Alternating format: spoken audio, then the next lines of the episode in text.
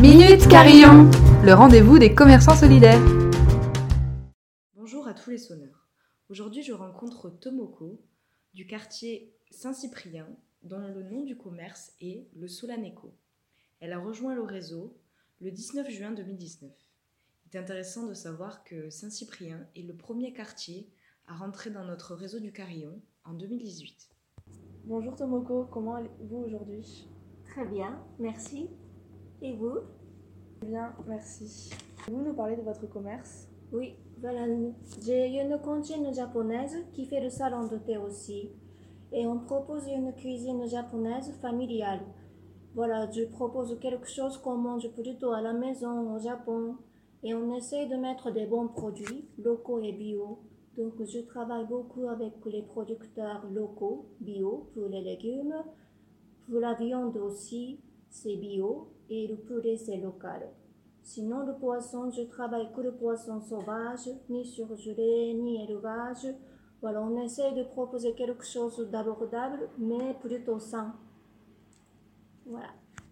Que proposez-vous au sein du réseau du Carillon? Alors, donc, nous, en proposons soit une pâtisserie l'après-midi, sinon le repas le, le midi. Qu'est-ce qui vous a donné envie de rejoindre le réseau du Carillon?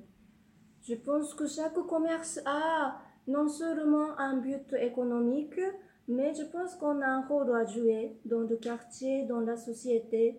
Mais c'est vrai que c'est pas facile de trouver un bon moyen pour jouer un rôle social dans la société.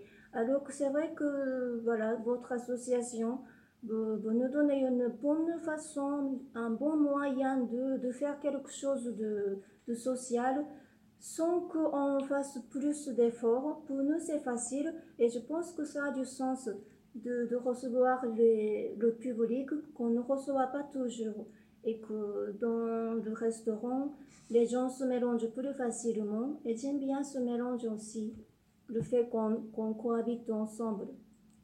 Comment est-ce reçu par les clients? Ah, je pensais qu'il y avait un peu moins de moins d'égo, mais les gens sont assez sensibles et je pense je pensais au début que payer 13,50 euros pour un repas que vous offrez à quelqu'un que vous ne connaissez pas, je pensais qu'il y avait une bonne barrière à faire ça.